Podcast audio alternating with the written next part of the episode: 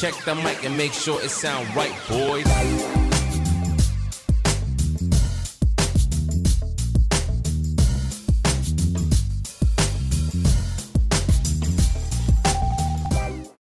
Certo, certo, meus queridos, bem-vindos ao Pod Modificast. Aqui é o podcast da modificação. E hoje nosso convidado é o Éder Marques.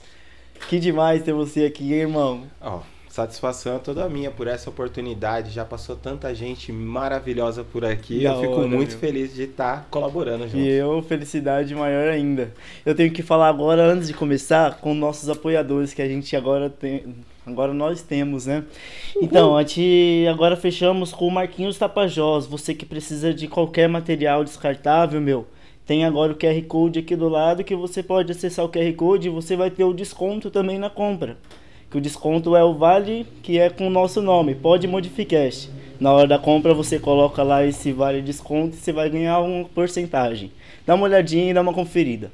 Também tem do Alt Tattoo, que é onde eu trabalho. Se você que não faz parte da área, tem uma vontade de fazer uma tatuagem, algum piercing, só entrar em contato também com o QR Code. E também da marca La Plata, que é as camisetas, moletom, boné, chinelo, muitos outros acessórios. Dá uma olhadinha aqui no QR Code que vocês vão ser muito bem atendidos, galera. E também dá um salve no Yuri, que tá aqui responsável por tudo isso, né, irmão? Tamo junto. e vamos aí, Éder. Conta aí a sua história, irmão. An- Como Primeiro- que é o Éder antes de tudo isso da modificação, né? Nossa, hein? Tem história aí. Da tem hora. bastante. Primeiro, eu primeiro, além disso, vou agradecer e agradecer a dica aí do Marquinhos Tapajós, que é meu Oh, parceiro, meu irmão demais. lá de Jundiaí. É o melhor Ele- contato que tem, cara. Ele salva. Uhum. Salva e cria coisas novas que a gente fica muito feliz em estar Sim. usando. Ainda mais agora nessa época que tudo aumentou, tudo está mais caro e mais difícil de conseguir achar. Caixa de Sim. luva, avental, luva estéreo. Você vai comprar na farmácia uma coisa que antes era menos de dois reais, hoje é seis reais. Sabe, na, na cirúrgica que eu compro, antes era 60 centavos. Hoje em dia eu tô pagando 3,10. Que até, tipo, mês passado, até o começo do ano, tava 2,70. Tava mais ou menos e tal. Mas agora com o Marquinhos tá bem mais barato do que na cirúrgica, né, meu? Isso, realmente todos os preços estão um absurdo, né? É, Essa pandemia movimentou muito o nosso mercado.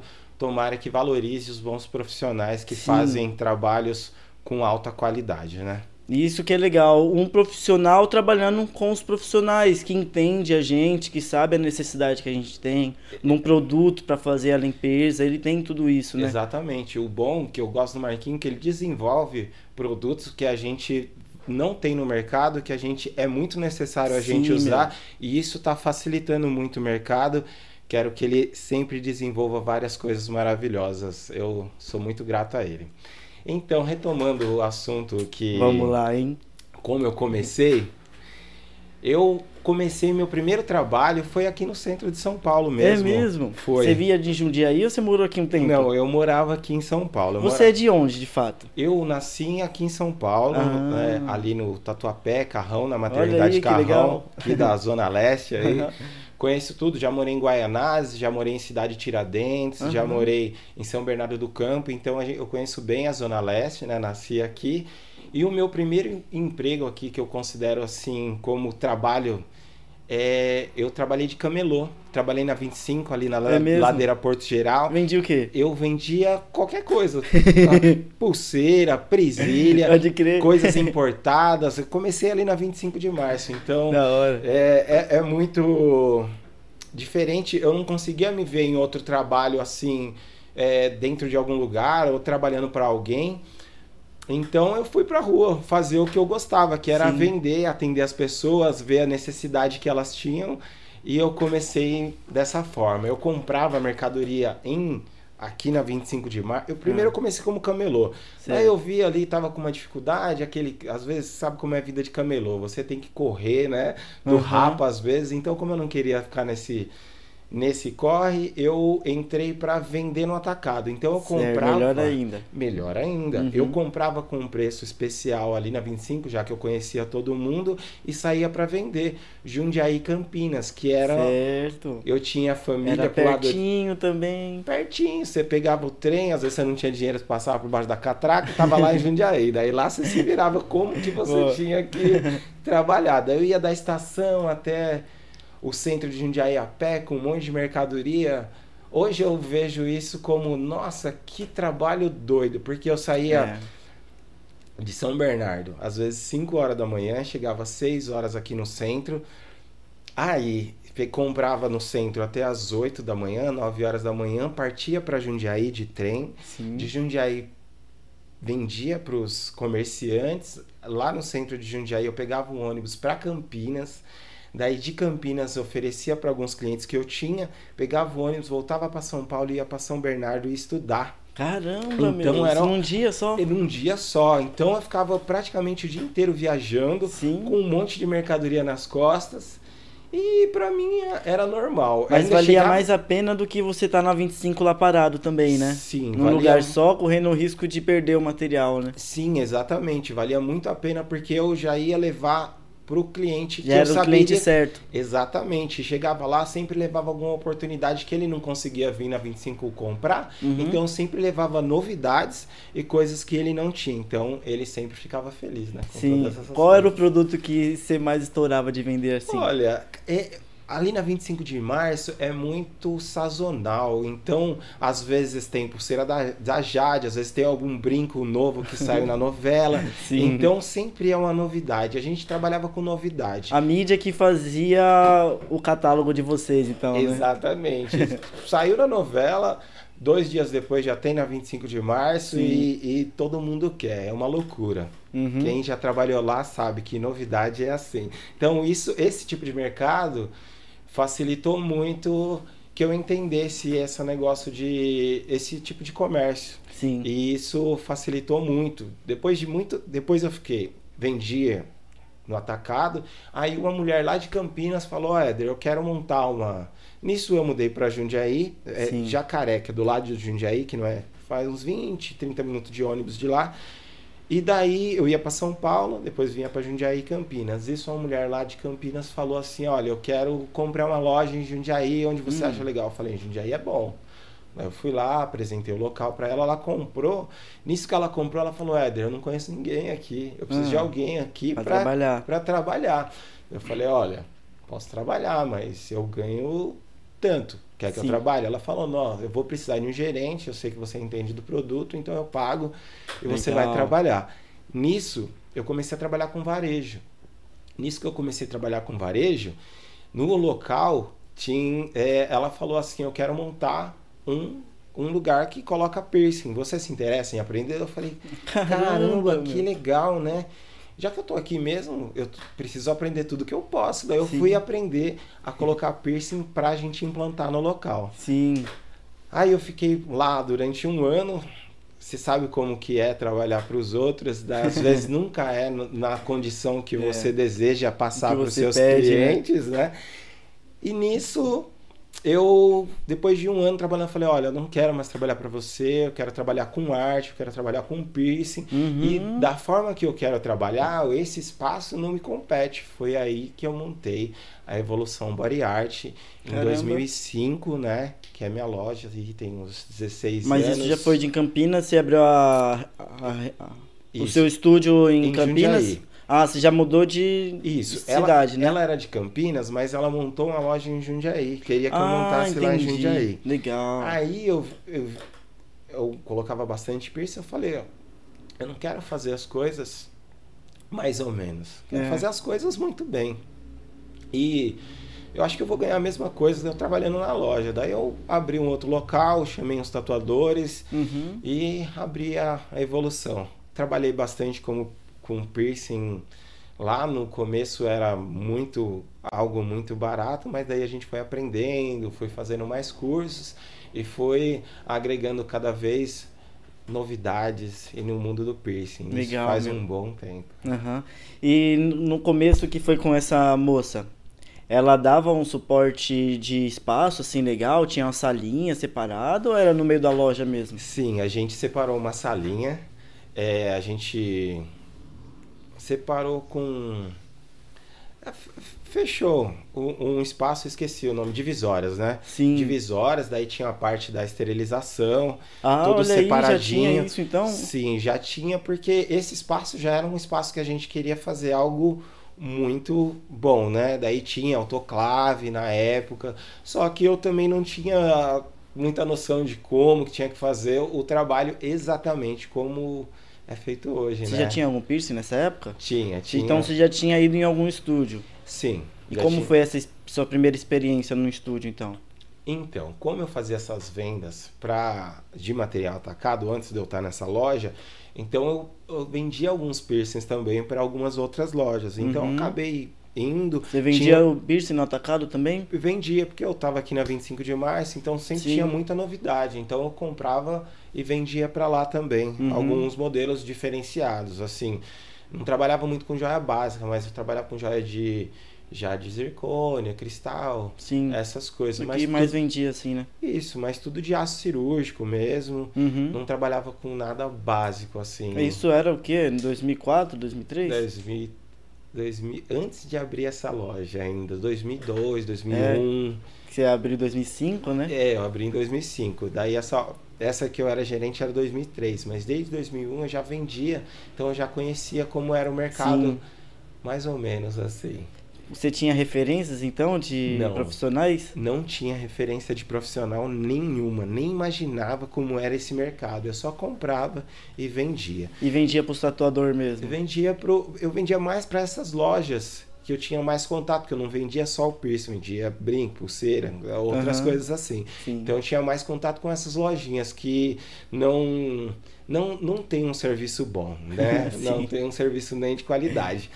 Eu depois eu, eu entrei em contato com, a- com um rapaz, com um tatuador que era de que veio de Amsterdã, trabalhou muito tempo na Holanda. Uhum. Daí ele me deu um curso assim, mais ou menos, ele me orientou.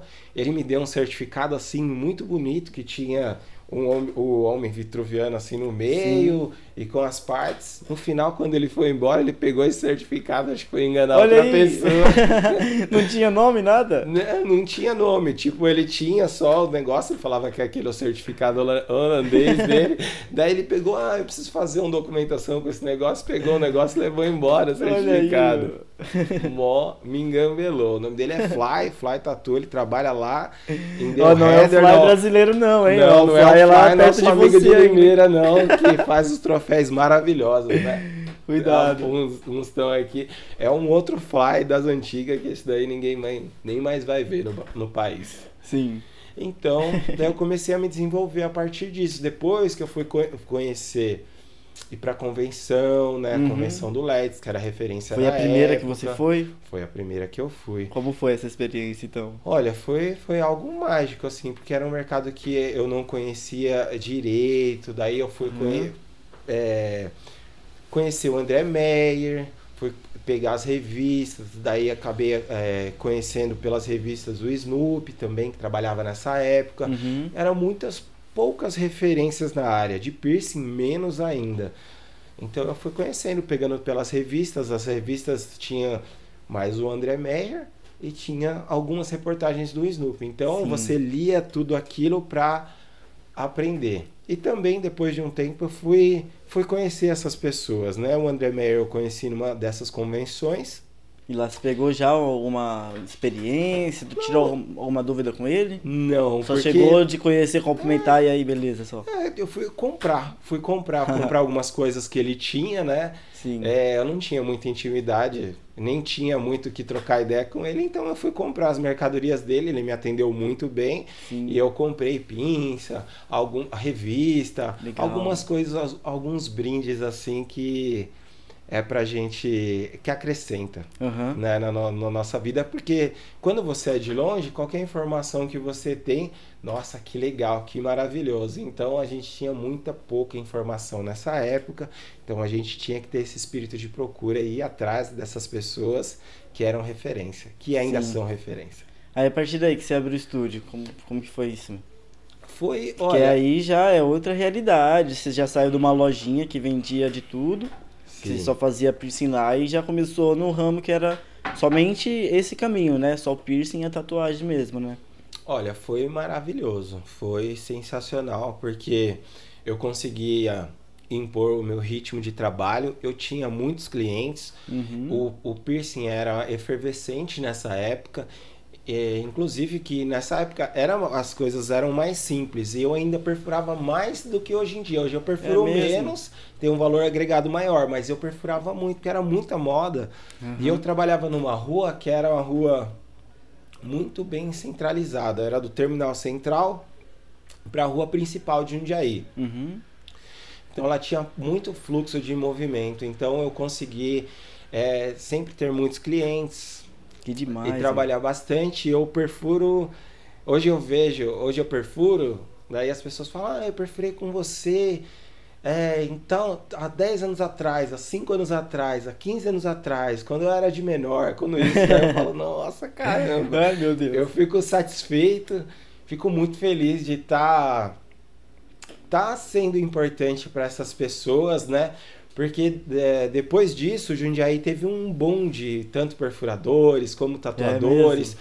e isso que eu queria, eu queria Que legal. popularizar a body art, Uhum. né? Então, um Você foi um dos primeiros lá, então? De Jundiaí, sim, foi um dos primeiros. Tinha Uhum. algumas pessoas trabalhando na época mais para tatuagem, Aham. de perfurador que perfura até hoje, eu conheço um ou dois, o resto ou mudou de profissão, ou virou tatuador, Aham. ou algo que era de tatuador. Sempre foi muito tatuador que queria ser piercing. Depois isso mudou, ainda, ainda bem. Sim. Mas depois eu fui me adaptando, indo a workshops, fiz workshop com o André Fernandes, com o Rata, com o Snoopy, Uhum. com várias pessoas assim, para saber tudo que tinha de novidade, tudo que eu poderia implantar na minha loja e para dar um, um, um outro ânimo. Fui atrás da galera da suspensão. É, A legal. primeira suspensão assim que eu participei foi o Snoopy que, que fez. O Snoopy Sim. não era muito assim. O que de te deu a vontade mesmo de fazer a suspensão, meu? O que me deu vontade é, é esse, essa superação que eu vi as pessoas sentindo no ato de suspender. Você sabe? viu com o Snoopy a primeira vez? A primeira vez eu vi com o Snoopy, ele Uhum. suspendeu o Mineiro, que nesse dia eu conheci o Du também, o Ângelo. Sim. É, o Du praticamente era novíssimo, a gente era tudo novinho. Quem tinha mais idade ali era Snoopy. Nesse dia o Snoopy tava fazendo um churrascão, que eu tenho essa foto até hoje. Que né? demais. Foi eu, meu primo. É, foi nesse dia no churrascão ali perto do Corinthians, do lado de baixo ali da, do metrô Carrão. Foi muito legal. Ele suspendeu um cara chamado Mineiro, Aham. que é muito conhecido até pelo Ângelo, pelo Du, é uma pessoa assim, muito gente boa. E, e foi muito legal essa experiência. Teve ele que suspendeu e outras, outra pessoa. Depois, depois disso, eu queria já me envolver mais com essas coisas. Daí eu, eu marquei, eu, mo- como eu morava no Jacaré, eu marquei uma suspensão lá para algumas pessoas conhecer esse esse esse ritual e chamei o, o gordinho Uhum. lá de Sumaré, que agora ele é tatuador, Thiago. E mas antes ele fazia isso, suspensão. E daí no dia eu não ia me suspender, eu tinha marcado para outras coisas, a gente marcou numa chácara, né, esse ritual com algumas pessoas, porque eu queria estar mais perto das pessoas que faziam essa Sim, suspensão. boa. Daí eu falei, vou marcar um evento, aluguei uma chácara fi- e arrumei um, um local. Daí logo pela manhã ele falou, ô Éder, sei que você não, não, ia, não vai suspender, mas eu trouxe um gancho aqui, caso você queira suspender, tá tudo aqui preparado. Daí eu falei, caramba, mano. Olha, Já que agora? você trouxe, É eu sou um anfitrião, lógico que eu vou subir, né? Lógico, né, meu? Foi muito legal. Nesse dia aí, foi a primeira vez que eu conheci o Luciano Iritza. Sério, cara? Sério, cara, foi uma, é uma história assim. Ele era muito amigo do Thiago, Ah, daí ele tinha acabado de voltar do Japão, né? E ele, e eu fui a primeira pessoa que ele passou, que ele furou pra passar Hum. o gancho. Eu acho que ele tinha participado de umas outras, mas Sim. ele não- eu fui a primeira pessoa acho que ele perfurou Foi nesse dia. incrível, Foi meu. um dia muito louco, porque eles foram pra lá, foi um dia muito legal, a galera, só nossa galera mesmo, e eu, Luciano, só que eu, eu fiz a suspensão, daí a gente foi fazer outro, tava ficando tarde. E o último ônibus pra São Paulo, eu e o Luciano tinha que voltar, era meia-noite. Aí depois de fazer a suspensão, a gente fez outra suspensão e eu peguei é, com as costas todas furadas, fui pegar e trazer o Luciano até Jundiaí numa moto. Antes, Nossa, pra chegar antes da meia-noite, com as costas todas furadas. Imagina. Nem de moto eu gosto de andar, mas eu fui porque ele tinha que fazer. Daí eu fiz essa loucura. E conseguiu chegar antes do tempo? Conseguiu chegar, ele Nossa. conseguiu ir embora. vou, vou falar pra você, viu? História doida. Com Mas as a posição tudo- da moto ainda É. é dolorido pra caramba. Olha, tava meio estranho. Não, não, fica, não ficou tão dolorido, mas é Aham. estranho. Você sente só a pele das suas costas um pouco solta, né? Uhum. É uma sensação diferente. Mas foi inesquecível. Nesse dia, eu gostei tanto, gostei tanto, que eu falei pro o gordinho, né, o Thiago? Olha, também eu, eu quero pôr um implante também, já que agora já fizemos uma suspensão, eu quero É, pôr um agora implante. eu quero entrar mesmo. É, né? que foi esse implante aqui, né? Na, Sim. na época, eu nem escolhi. Eu falei, ô gordinho, se faz implante? Eu quero fazer um implante. Então eu falei, ó, vê uma peça que você acha que fica legal e traz pra gente fazer um implante, né? Demorou. Nisso foi eu, o Denis, que trabalhava comigo na época, e um Uhum. primo meu, que é Ednei. Ele é tatuador hoje, vai pra todas as convenções, ganha, ganha vários prêmios. E Legal, nós meu. três combinamos de fazer esse implante. Que daí ele veio depois de um mês e implantou em mim esse implante aqui do braço. Na Sim. época é algo jurássico. O meu é de PTFE, só que é uma barra única. Ah, pra- é? O único só tem as bolinhas levantadas mesmo. isso, tem o, o formato. E Pode ele, ele fez lá, é, é algo muito antigo. Ho- Hoje a gente não faz desse jeito, hoje é tudo silicone, né? E as duas outras pessoas que colocaram comigo já tiraram. Eu sou o que tem de mais é tempo. mesmo. Mas tiraram porque quiseram ou porque teve alguma coisa mesmo? Ah, porque porque teve porque teve dificuldade. Eles colocaram na perna e na perna a adaptação foi diferente Uhum. É, né, do meu? que no braço, porque acho que a tensão é Nosso maior. peso fica todo em cima. Isso, exatamente. E daí é, começou a chegar a do- doer. E era uma placona assim, porque na época a gente não tinha muita noção do que a gente ia fazer. Gente só traz Só o fazia. que eu vou colocar, que eu quero, tô afim. Aí foi uma placona que ele tinha, então machucava ele. E o, e o Denis também machucava ele na perna, porque dá mais tensão. Eu sou Sim. o único que ainda tem. Espero, acho que no futuro breve eu vou acabar tirando, mas é uma vibe. Aí entrei pro mundo das modificações corporais, né? Que demais. meu. Através das suspensões, Sim. através. Eu não fiz muito implante, mas suspensão eu peguei gosto. Dali pra frente foram.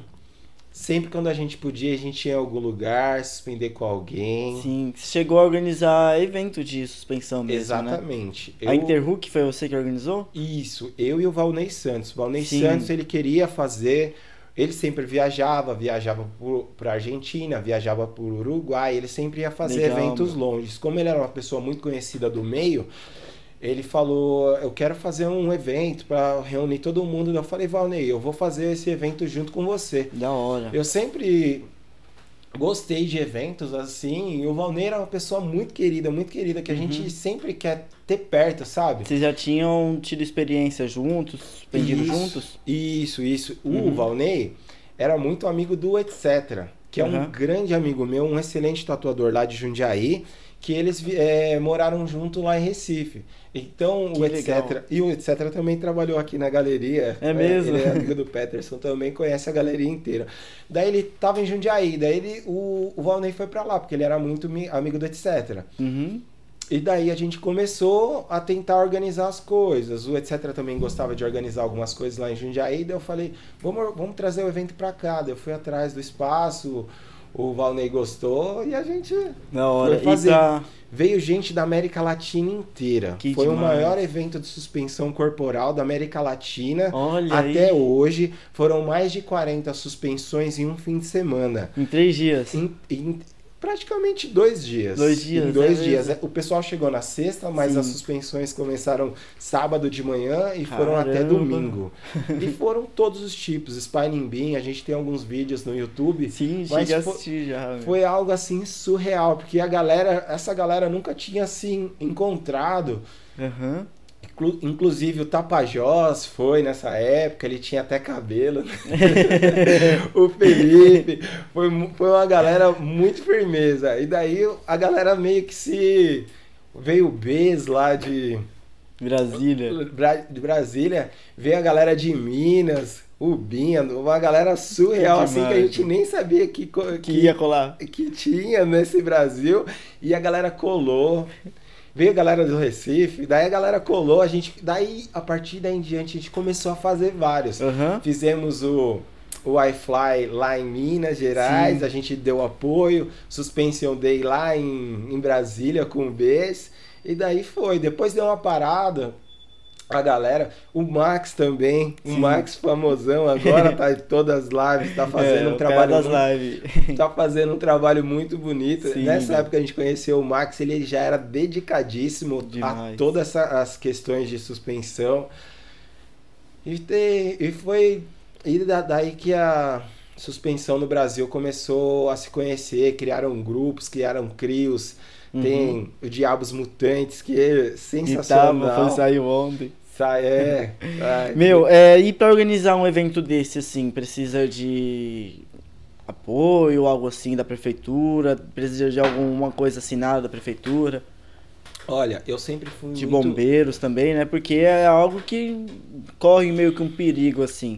Então, Sim. pra organizar, vocês precisam de Bom. alguma aprovação, assim, pra conseguir fazer esse evento? Não, porque foi um evento fechado. Certo. Então, não ti- como não tinha público, era só o pessoal que ia participar mesmo do evento. Aham. Então, ele não precisava de autorização nem alvará de funcionamento. A gente só alugou um espaço que comportava todo mundo, tinha área de camping e tinha área de- da suspensão. E, E, o pessoal do fez. espaço, tipo, não falaram nada? Não, Nem precisou avisar? nem precisou avisar. Você já chegou a ter um problema alguma vez por conta disso?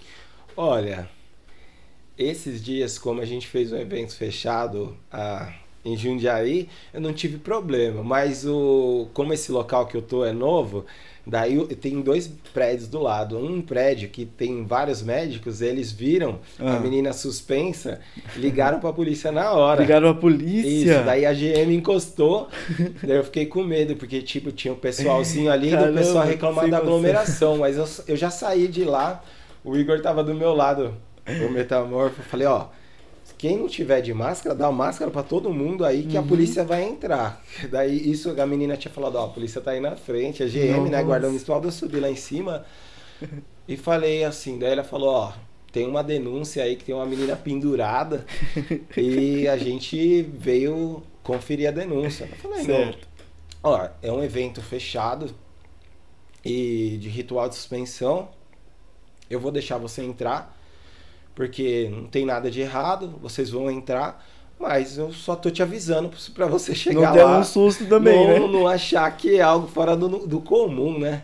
É, são pessoal, o pessoal é especializado, já veio para isso mesmo.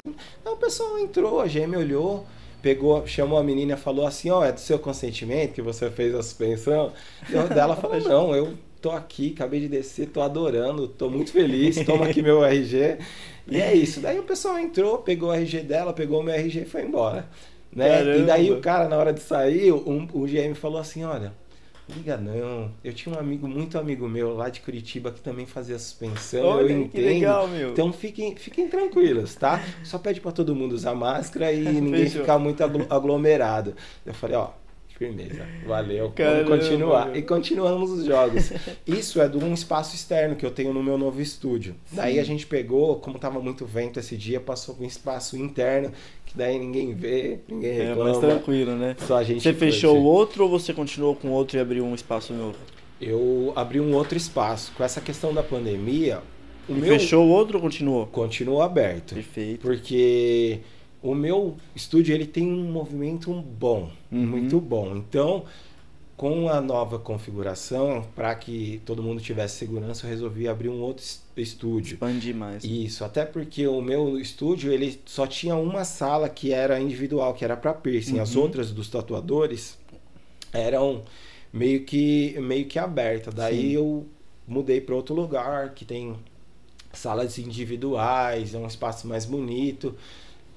Dá pra gente fazer evento, dá pra Legal. gente fazer workshop, inclusive todo mundo tá Muito bom. convidado que quiser ir para Jundiaí apresentar o seu trabalho. Legal, meu. Estão todos convidados. Inclusive, já vou deixando aí a- o Tapajós, tá? Pra ir lá pra gente marcar o nosso workshop lá, viu, Tapajós? Olha aí. Se quiser o desconto, QR Code. É, Code Tapajós. Meu, é, a partir daí você começou a trabalhar com o seu estúdio, começou a se envolver com a galera, né? E eu sei que você também organiza o evento de tatuagem de Jundiaí. Como que foi essa ideia de gerar, começar a fazer esse evento? Então, é, como os eventos estavam surgindo muito efervescente no Brasil inteiro, né? Uhum. E nessa época eu, eu, eu tava começando a minha faculdade de tecnologia em eventos. Olha que legal, meu. E eu sou formado em tecnologia de eventos. Sim. E começou todo eventos pelo Brasil inteiro e justo o meu, o meu TCC era baseado em convenção de tatuagem. Ah, convenção cara. de tatuagem e piercing, né? O, o tema era dos antigos rituais aos grandes festivais. Olha que né? foda. Porque eu, eu gosto muito da- disso que eu tô fazendo. A gente. Eu nunca ganhei dinheiro com evento, só tomei prejuízo. Quem faz evento sabe o quanto é difícil, sabe que o prejuízo ele pode acontecer. Então, se Sim. você vai fazer um evento, calcule bem direitinho, mesmo eu estudando muito, se você não se, se cuidar, você vai tomar prejuízo. É, é meio que você tem que entender muito do, do evento. Sim, mas vale a pena a experiência que você proporciona para todas aquelas pessoas, né? Exatamente. Aquele encontro, todo mundo junto ali de várias cidades, está se encontrando, trocando uma ideia, trocando experiência. Você ser responsável por isso é incrível, né, meu? É maravilhoso esse intercâmbio e você vê assim, é, progressivamente os anos, gente que que nem eu, a gente já se encontrou várias vezes no Rio. Aham. Então eu fui a primeira vez no Rio, fui na primeira convenção do Rio, lá no Pier. Então você vê o evento se desenvolvendo. Sim. Tanto o Tatuíque Rio quanto o Tatuíque São Paulo. Eu fico muito feliz quando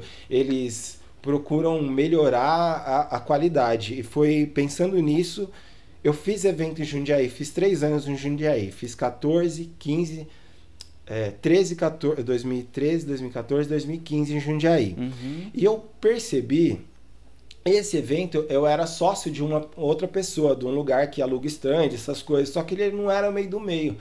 Mesmo assim, eu quis, eu quis fazer e sempre num lugar grande, eu fiz um evento de mais de 100 stands. Pô, Caramba. é exaustivo, você tem que trabalhar um ano inteiro para você fazer um evento assim. E nesse ano de 2015 eu falei, olha, não quero fazer evento grande, eu quero fazer algo menor, mas com qualidade. Eu Verdade. senti a necessidade Uhum. de fazer algo de ma- maior qualidade, não fazer um evento por fazer, não para trazer as pessoas, porque eu vi que dentro dos nossos estúdios, cada dia estava melhor, mais bonito, com É. mais qualidade, só que os eventos não estavam acompanhando é, essa ritmo. qualidade, esse ritmo que os tatuadores e os piercers mereciam. Principalmente verdade. os tatuadores, eles já estavam acostumados, mas os piercers mesmo, eles não gostam nem de participar, porque o evento Por não, conta da estrutura que é, tem. o evento não dá a estrutura necessária para que ele faça um trabalho de qualidade. Então você sai do seu estúdio, que é lindo, perfeito, né? Questão de biossegurança para ir num evento ser desvalorizado. É. Eu já depois de 2015 eu já não acreditava mais em eventos assim. Uhum. Então eu parei e falei, não, vou, se eu for fazer evento, eu vou fazer um evento que eu me orgulhe, que eu fique feliz e que eu sei que as pessoas vão olhar, vão falar, nossa, que da hora. Que demais. Eu acho que. E, assim, a sua visão, quando você foi no meu evento, que, que vo- você sentiu isso? Senti, cara. Foi o primeiro evento que eu fui, de fato, que tinha a competição de melhor procedimento. Até antes de ir no teu evento eu não tinha visto isso, só via o exótico e o simétrico. Não via uma competição ali, de fato, olhando para a segurança do procedimento todo ali do piercing, né? Esse foi o diferencial incrível que eu vi no teu evento, meu.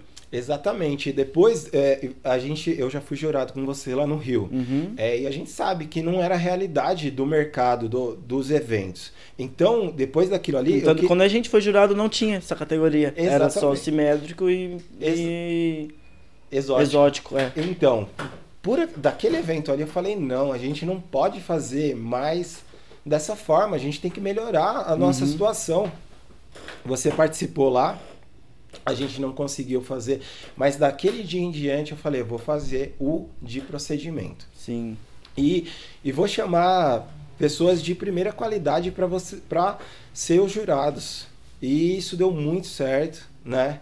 É, quem, No entanto, que depois que me chamaram para organizar uma- as categorias de um evento que foi aqui na Zona Leste, eu peguei a sua ideia, a ideia de colocar o melhor procedimento. Né? Sim. Que a partir do momento que eu fui no teu evento que vi essa categoria, eu, caramba, que demais, cara. Todos os eventos deveria ter. Aí quando o mano me chamou e falou, meu, ó, vai ter a categoria do evento, vou deixar você responsável. Você organiza tudo, qual vai ser as categorias, quais vai ser as premiações, chama outro pessoal para ser jurado também. Aí foi aí que eu pensei, meu, eu vou colocar essa categoria. Porque eu vi no evento que eu acabei de ir, eu quero colocar no nosso evento também. E a partir daí foi a ideia que você me deu, cara. Que isso. é, Demais. a gente já via isso, a gente já sentia a necessidade de, de ter essa categoria. E em Dayatuba foi muito bonito, porque tinha um espaço reservado para isso. Uhum. No segundo ano, mais ainda, que daí Foi lá em cima, foi lá nossa. em cima, que da tipo, o camarote dá para você ver a convenção inteira. Uhum. E na primeira vez foi o, o Musa, né, de jurado, e o, e o Pedro. Tapajós, não foi? Não, não acho que Tapajós foi no segundo. Isso, e o Pedro foi na primeira vez. Daí eles fizeram um, um bom trabalho legal assim, que eles acompanharam a perfuração e, e orientavam Uhum. o- os, os candidatos. né? E na segunda vez foi o Snoop, que ele conseguiu ir esse É. ano, a Flávia, que é uma incrível perfuradora, Sim. né?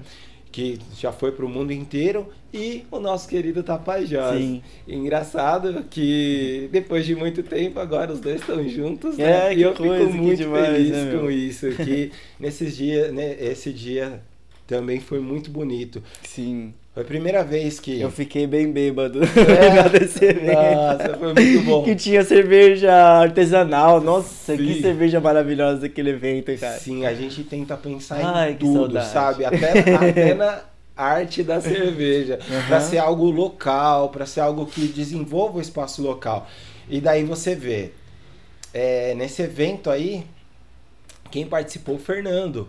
Aham. A Ellen, que são pessoas. A Ellen ganhou, de, ganhou ficou em primeiro lugar, né? Nesse dia. Um procedimento foi. Em Eu procedimento. peguei o cicatrizado, foi o primeiro que eu fui também, que era cicatrizado. Você colocou essa categoria Coloquei também. categoria cicatrizado, porque é, nosso um trabalho diferencial depois que de foi fazer muito legal. tem que ser valorizado. Tem que ser valorizado o piercing que dá certo. Sim. Não só aqueles piercings exóticos que às vezes nem é usual. Ou você vai. Muita gente fazia coisas que não era realidade, não ia fazer bem. Então a gente queria mudar a cena. Mostrar uma coisa bonita e cicatrizada ali, que você vê que ia ficar Isso. anos, né? E também a questão do procedimento, que muita gente que estava começando, que nem o Fernando, que ganhou em várias convenções depois, ele não, não- Nesse momento, ele mudou a forma de pensar dele. Ele falou que foi a partir de Indaiatuba que mudou o trampo dele. Exatamente. Verdade. E eu ver esse desenvolvimento depois, o cara ganhando em todas as convenções, sabe? Foi maravilhoso. Eu me sinto muito feliz. Sim. Que nem o pessoal que ganhou em Dayatuba, indo pro Rio de Janeiro, porque a gente fazia intercâmbio com várias convenções, então Sim. a galera ia pro Rio, daí eu falava, caramba, eu tô. Era de Dayatuba, tô no Rio, tô em São Paulo, tô em, em Londres. Então eu comecei, comecei a ver a galera. Sabe, sem limite. Isso, isso é fantástico. Que você vê que seu trabalho é reconhecido pelos outros, que te dá suporte para que você vá para qualquer lugar do mundo. Sim. Hoje eu vejo vários artistas falo, caramba, você tá aí, que legal. A gente conversa com gente do mundo inteiro, vê que nosso trabalho é ali bom no mundo inteiro. O lugar que você for, você Sim. vai ser bem recebido e vai poder trabalhar. Que nem também ouvi o Vinícius aqui falando da experiência dele do, do Egito.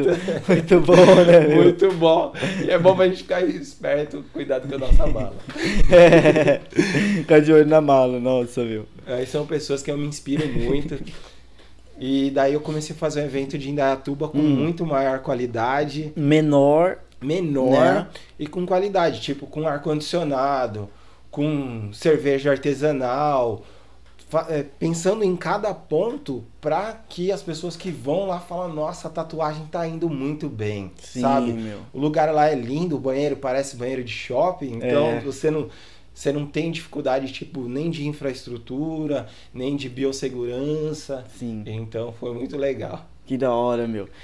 O Pode Ângelo falar. sempre vai, eu só ainda não consegui fazer suspensão lá. O Ângelo queria fazer ano É, passado. é isso que eu ia perguntar. Como que é a questão de conseguir colocar a suspensão dentro das convenções? Porque aí já é um espaço que vai público normal, né? Que não é só a galera da modificação, né? Sim.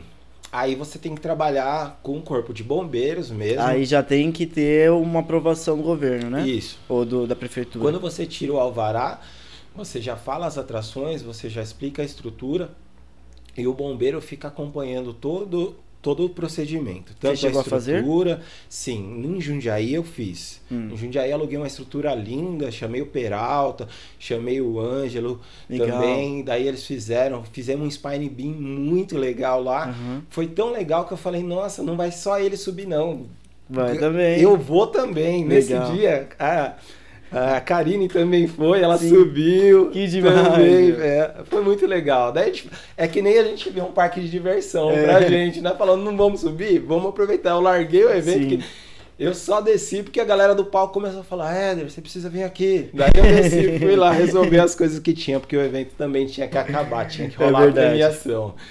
Mas foi maravilhoso. Daí você conhece muita gente genial. Sim, foi fácil conseguir a aprovação assim, porque eu já vi evento que não teve aprovação, não conseguiu pegar de fato lá. Então, a gente alugou uma estrutura de box truss é, perfeita. Então, a gente teve teve a parceria ali do- dos bombeiros. Ele falou: não, tá ok para o que vocês vão ah, que fazer. bom, meu. Porque também a estrutura tinha laudo, né? Tinha laudo é, ART para aquilo que ia ser feito. Então, Uhum. ela suportava o que a gente gostaria de fazer. Então, foi tudo certinho. Foi uma estrutura linda. O evento foi mais. Tinha. o- a- a- o pessoal quer fazer as coisas, mas não quer ter a estrutura necessária para aquilo ter segurança, né? Aham. Às vezes não, não tem um, um, um lugar que box truss de qualidade, não quer ter uma ambulância do lado. Então, tudo isso são detalhes necessários para que tudo seja perfeito, para que todo mundo fique em segurança. Então, fazendo tudo que é necessário, você vai ter o alvará dos bombeiros e ele vai te liberar. Ele tem que perceber que você tem, ter, é, tem capacidade técnica, Sim. né? Para Pra não fazer ter nenhum aquilo. problema, né? Exatamente. E como que você mostra isso? Com vídeos, fotos assim? Você mostra também com seu portfólio, mas você mostra também é, questão de. é, tipo, você tem é, facilidade com, com escalada, você tem alguns cursos assim já de escalada para você é, ter segurança dos nós, Uhum. do frame, de tudo, todos os equipamentos que você vai usar. Você explica para o bombeiro, ó, vou fazer assim, assim, assim, e ele vai entender que você tem a, a qualidade técnica para você estar fazendo aquilo que você pretende. Pretende fazer, né? Exatamente. Perdão. Às vezes também você pode, tipo, contratar um profissional bombeiro da sua equipe para Legal. para estar dialogando com esse outro bombeiro que vai vir da, da prefeitura, nesse caso, para que eles tenham, ó, de profissional para profissional, porque tem profissional Sim. que é bombeiro também, que ensina muita coisa pra gente. Então esse, esse pessoal vem junto para tá dando toda a segurança pro evento. Sim. É, onde que você pesquisa assim as coisas de questão de, de suspensão, meu? Onde que você pega todo esse conteúdo? Então, eu aprendi com as pessoas mesmo. O Valnei. Conversando mesmo, É. assim. O Valnei Santos é uma pessoa incrível, que ele estuda muito, estudou muito aquilo que ele vai fazer. Então ele estudava, tipo, Alan- Faulkner, é, Sterlach. Então, todo mundo que faz isso no mundo, essas experiências, até o cara do. Ah, é, não vou lembrar, mas que veio agora no Gap, Sim. nesse último é, da Pen, Pen Solution. Cara, é fantástico. Então a gente já estudava as pessoas e já estava em contato com essas pessoas já para abrir nossa mente para aquilo Uhum. que a gente ia fazer. O Valnei Santos ele tem muita experiência, né? Ele já já foi com a La Negra, fez várias jornadas de suspensão aqui na América Latina, então ele foi uma pessoa que agregou muito para mim, pro Max, pro Ângelo. Então, ele foi uma enciclopédia pra gente Sim. para aprender posição e tudo Ele isso. é o Wikipédia de vocês, né? Ele foi a Wikipédia nas antigas, agora ele tá meio afastado. Agora o Wikipédia é o Ângelo mesmo, que Pode ele domina tudo, ele é fantástico e vive aquilo mesmo. Aí tem muita gente que veio depois, que nem Karine participava no Diabos Mutantes, depois ela fez a, a crio dela, que Aham. também leva isso pra frente, eu acho muito bonito. Sim. Pessoal de Minas, do iFly, o Fabrício lá, o Bes, que também fazia os eventos. Então eu considero essas pessoas é, que vão que levam a suspensão para frente, né? O Snoopy também faz algumas suspensões é, privadas também, então eu admiro esse pessoal que consegue levar a arte para frente, consegue mostrar que não é tipo, não é status.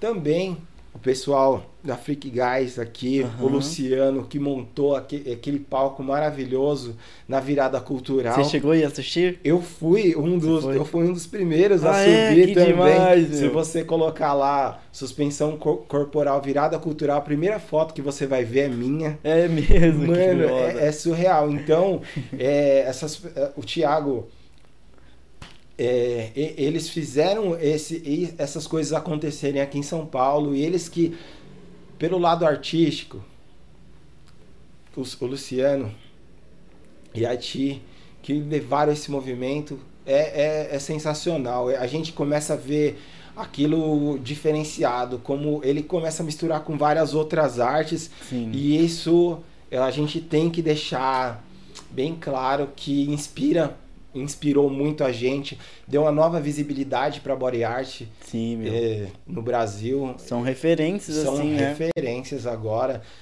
na, na body art. Só deles ter enfrentado para colocar o palco da body art. Primeiro foi na Galeria Olido, depois ali na, na, na 24. É, é surreal, porque dá muito trabalho, sabe? A gente não ganha dinheiro para fazer isso, a gente faz porque a gente ama mesmo. Aham. Se ganhar alguma coisa ali só para comer mesmo, mas é E só para suprir os gastos, né? é, só para dar suporte pra gente É. ter disposição de ir lá e fazer o que a gente gosta, mas é, agora pensando nessa cena, a gente só tem que agradecer essas pessoas, né? Sim. É, é muito maravilhoso. Meu, conta uma, uma experiência de suspensão sua, assim, que você se suspendeu. Uma marcante pra você. Uma marcante foi uma que eu fui fazer numa festa de música eletrônica, que eu foi a primeira vez que eu me perfurei e eu me puxei. Caramba, foi aonde? Eu fiz um kini lá em Jundiaí. Não, não, mesmo. aonde você que você No perfurou? kini. No joelho? Joelho. Aham. Dá, é o único lugar que dá. Daí eu peguei, pedi pro menino segurar que eu ia passar, eu queria passar o, a agulha. Mas foi muito legal. Passei a agulha e depois eu mesmo me suspendi. Que era algo que eu gostava, porque eu acho que você tem que ter esse enfrentamento. Tipo, você, cara, você vai subir e você. É legal, sabe? Essa sensação de você mesmo puxar. Você mesmo se tirar do ar, né? Antigamente não dava, porque a gente não tinha umas folias boas, mas uh, uh, nos anos pra cá as polias eram perfeitas, então você só levantava assim e você subia. O que, que é a polia? A polia é o que diminui o peso na hora que você. Na hora do, do pêndulo, assim, Aham. ela diminui o peso pra você para ficar mais fácil. Olha que Porque legal. senão a gente usava aquela polia é, única, e tem a polia dupla, você Uhum. diminui o peso. Daí tinha a polia única, que daí o peso é, era, Era diminuía pela metade, mas pesado. era difícil. Você precisava de umas três pessoas, dependendo da pessoa que Nossa. você ia levantar, pra puxar. Geralmente, nas antigas, você vai ver os vídeos de uma galera puxando. Aham. Mas agora nova não. Você mesmo puxa, você pode mesmo se suspender. Aham. E foi maravilhoso ter essa sensação de você mesmo se E perfurar. foi no evento, assim, E uma galera? Numa galera. Ninguém entendeu nada. Eu só parei, coloquei o negócio lá, ia furando. Quando a galera viu, eu tava de ponta cabeça, me puxando, da galera foi na vibe. Ah. Mas eu, eu sou sincero pra você que depois. Eu fiz umas duas, três vezes em eventos, depois não quis mais fazer. Eu queria mais. Porque assim. Hum. Evento pra gente que tá acostumado é tranquilo, ok, mas pra pessoas que são novos adeptos que vão fazer pela primeira vez, Assusta. assusta um pouco. Então é melhor lugares mais individuais para que eles passem pelo menos pela primeira vez. Uhum. E uma outra suspensão que eu também amei de paixão foi o o Okepa que eu fiz no Suspension Day lá em Brasília. O Du tinha acabado de subir, foi o primeiro primeira vez que ele fez ai, um totem no- lá em Brasília, a primeira vez que ele fez, daí ele desceu, daí eu tava na empolgação e fui, fiz o meu, fiz o Okepa, mas Uhum. Okepa é um negócio maravilhoso, Onde que é as cara. perfurações? Okepa Só no peito aqui. pe- no peito. Aham. E daí, nesse dia, eu mesmo me, me levantei também. Coloquei no peito lá e fui. Tem um vídeo dessa negócio que o vídeo ficou maravilhoso, porque eu subi assim, depois soltei. Ah. Sabe, o Kepa, se você ficar 10 minutos é excelente, tá ligado? Porque é um, uma preparação diferente, é algo que, que sei Mais lá, forte, assim? me puxou. Eu tava no meio da serra, e daí quando você sobe, você só senti, você só ouviu o mantra da natureza, do vento, das árvores assim, e você lá assim, é um bagulho único, parece que você virou parte da terra. Uhum. É uma sensação muito boa.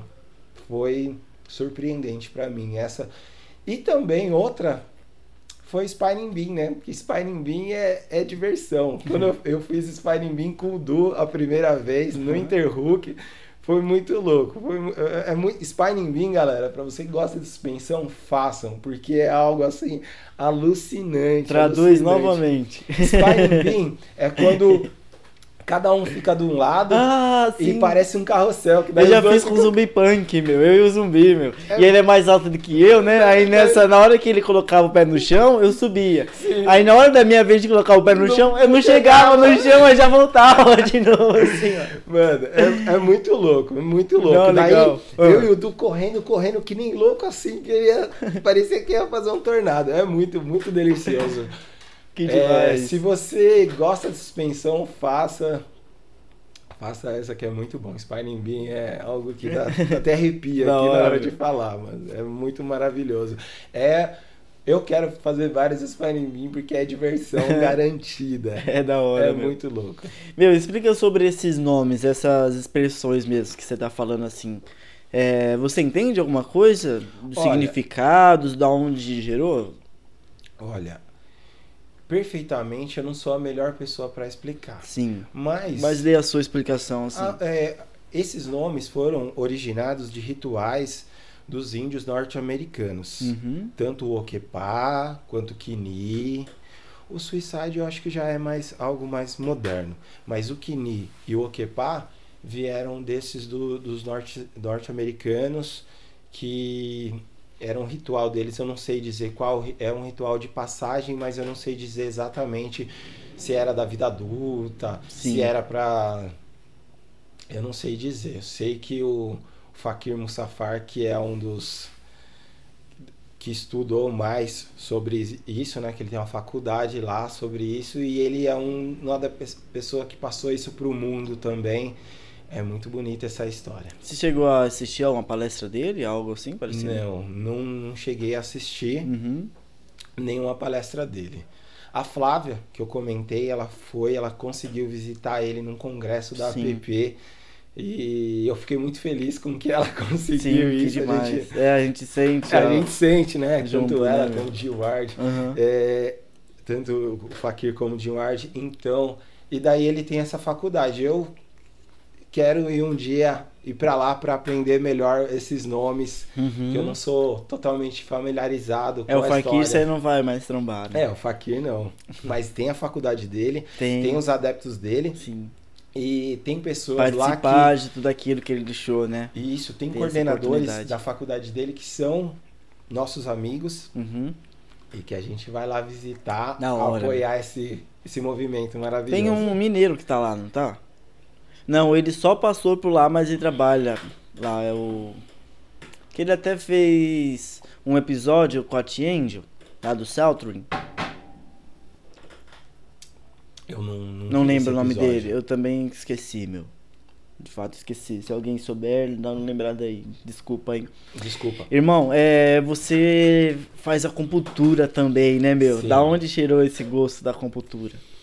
Bom, depois que eu terminei minha faculdade de tecnologia em eventos, Uhum. eu fiquei um tempo sem estudar, daí uma amiga minha, que ela, ela era dona de uma farmácia, ela estava muito. Ela estava estudando muito acupuntura e a gente queria desenvolver uma anestesia. Ela queria desenvolver uma anestesia para tatuagem via acupuntura. Então a gente começou a fazer algumas, algumas pesquisas, fazer algumas experiências, né?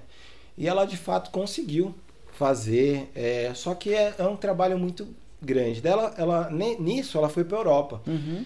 foi se aperfeiçoar em algumas coisas lá. Quando ela voltou, ela falou: "Éder, eu não quero mais tipo dar eh, prosseguimento a esse anestesia via tatu porque eu não quero banalizar a arte do da acupuntura, porque daí eu vou fazer isso, a pessoa vai vai conseguir fazer isso, só que ela não vai entender o que ela está fazendo. Então eu Hum. não quero banalizar.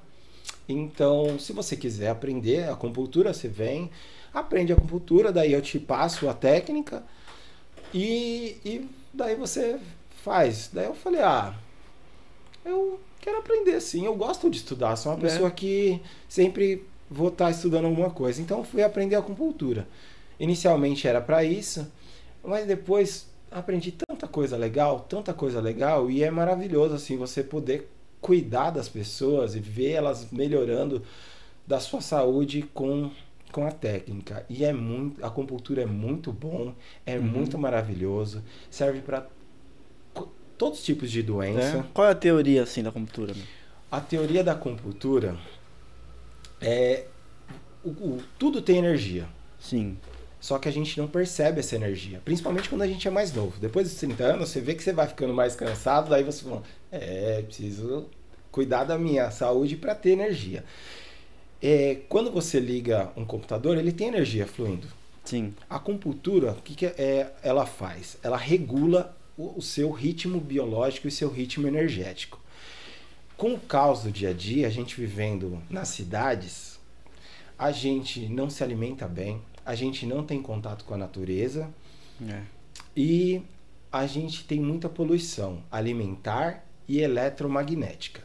Que nem a gente está aqui, a gente tem celular, a gente tem luz, a gente tem televisão, a gente tem microfone e a gente tem a poluição do ar, Sim. sonora, visual. Então essas poluições, elas afetam intimamente a nossa energia.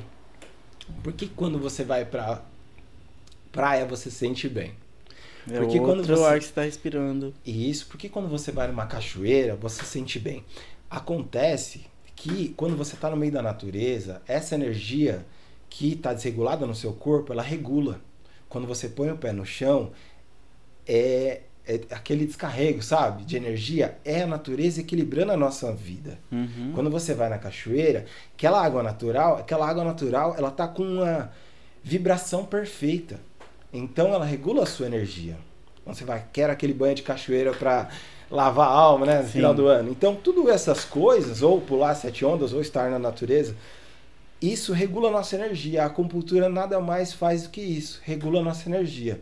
Quando você não se alimenta direito, porque você está no meio da cidade, quando você não faz exercício, sua energia ela é esgotada É verdade. através de todas essas coisas. A acupuntura ela vai fazer o que? Ela vai regular a sua energia, porque digamos assim, quando um, um produto, um eletrodoméstico, ele está com mais energia, ele não funciona direito. Quando ele está com menos energia, ele não funciona direito.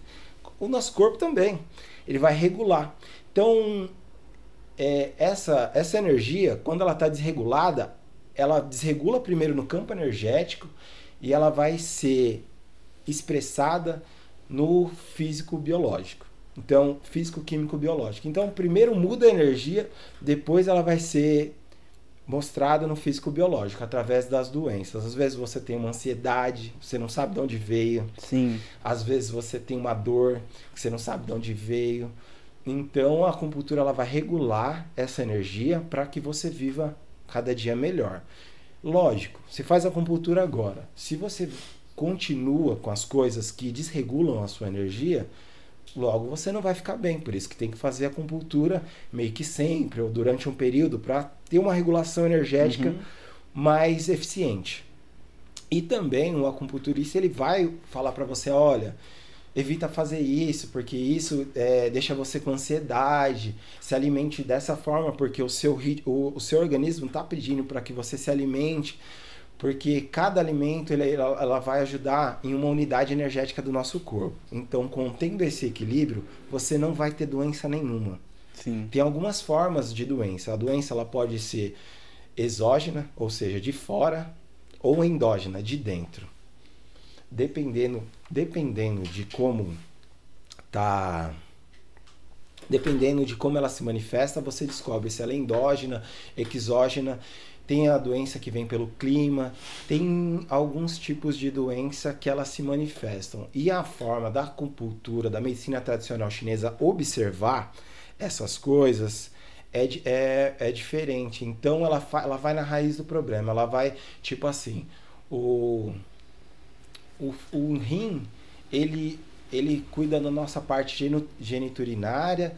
Então, se você tiver com um problema geniturinário, é, geniturinário pode ser que você esteja de- com desregula... Com certeza você está com rim desregulado também. E elas vão se manifestando, tipo assim, tá com dor de cabeça. Geralmente, dor de cabeça é alguma coisa no fígado. Então, você tá com o fígado desregulado. E por que que eu tô falando disso? Porque tem aquele piercing da enxaqueca, né? Sim, que meu. todo mundo estão falando. Eu acho algo importante de ser abordado aqui. Uhum. Então, falam, ah, uns falam, ah, isso não existe, outro não existe. Tem a regulação energética pela orelha. Só Então, só um ponto. É, as dores é um desequilíbrio de energia, então. Qualquer Exato. dor que você sinta. Sim. Tanto uma dor no, no ombro, como uma dor nas costas, como uma dor lombar. Sim, todas as doenças são desequilíbrios energéticos. É? Sim. Sim, é, dependendo de como ela se manifesta, é, ela é, um, é diferente. Daí você descobre a causa, você diagnostica. Geralmente, quando é dor, é uma estagnação de energia. A energia não está passando direito ali, então ela acumula dor. Hum. Ou, ou tipo, os meridianos, eles, eles, a, energia não está correndo como deveria. Daí eu vou, aplico a agulha. O que a agulha faz, ela regula o ritmo energético do ponto. E cada ponto corresponde a, a uma parte do nosso corpo. Sim. Aí essa questão do DAFE aqui mesmo, né? Que Isso. dizem que esse ponto é o ponto que tira a dor de cabeça. Isso é Então, verdade? Olha, a gente não tem um artigo científico falando que sim nem que não. Mas assim, isso pode ser minha teoria, né? Ali é o ponto do intestino grosso. Tem um ponto do intestino grosso também aqui na mão, porque ela cada, cada um é um microsistema. Você pode fazer a só na cabeça, na orelha ou no corpo inteiro. Então, tem um ponto do intestino grosso que é justamente para dor de cabeça. Só que. Como assim intestino grosso, cara? Então, Lembrou cocô. Então, é, cada órgão ele, se ele tem um meridiano que vai passando energia no nosso corpo. Então, cada ponto ele vai regular alguma coisa. E, e nesse ponto aqui é o ponto do intestino grosso. E, só que sem ser o, o auriculoterapia, a, a acupuntura sistêmica, tem um ponto que é do intestino grosso que ele serve para dores de cabeça, qualquer dor que você tem na cabeça, que é o IG4. E é, você punturando o IG4 vai melhorar a sua dor de cabeça. Hum. Só que é o seguinte, eu falei anteriormente que geralmente dor de cabeça é o, o seu fígado que está desregulado. Então, você pode cuidar da causa ela vai surgir uma analgesia pro local, só que você não cuida da raiz. Hum.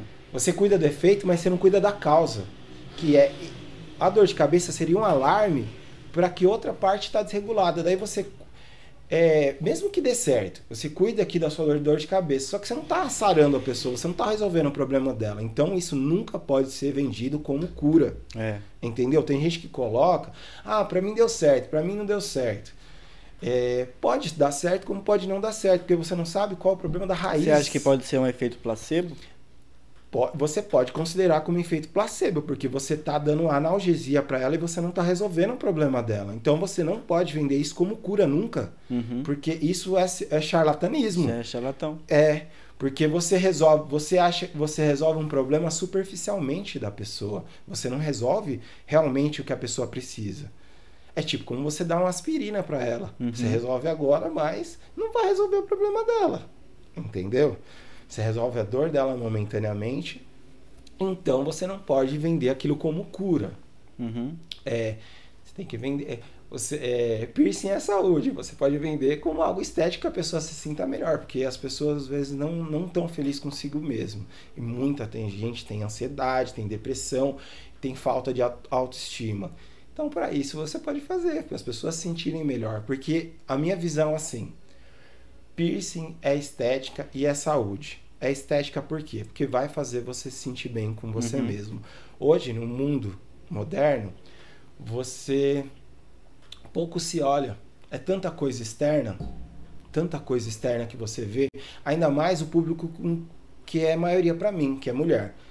A mulher, ela tem filho, tem marido, tem casa, tem emprego, então ela fica sobrecarregada com todas essas atividades. Então Uhum. muitas não, não tem tempo nem de se olhar.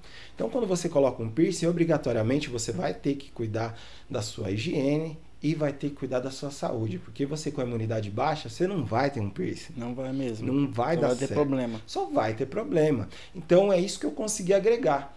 É, a pessoa trabalhar nessa parte é, de autoestima e que a pessoa também se olhe diferentemente. Porque a gente precisa cuidar da gente. Porque, digamos assim, a mulher que cuida da autoestima dela, ela vai estar bem, daí o trabalho dela vai estar bem, a relação É. dela com os familiares dela vai estar bem, ela vai cuidar da casa dela muito melhor e a vida inteira dela vai ser mais feliz. Então eu acho isso muito importante a ser falado, o quanto a gente ajuda, ajuda na vida das pessoas. O quanto o piercing é importante para você se valorizar. Porque às vezes, é, nessa essa moda de hoje em dia que fica padronizando as coisas, o piercing acaba com isso. Você faz aquilo que te faz bem e você retorna o olhar para você para que realmente você valori- valorize aquilo que é mais importante, que é você. O primeiro amor é amor, próprio. Você valorizando você, você vai conseguir valorizar o seu companheiro, Uhum. as outras pessoas e você estando bem, você vai conseguir passar isso para as outras pessoas.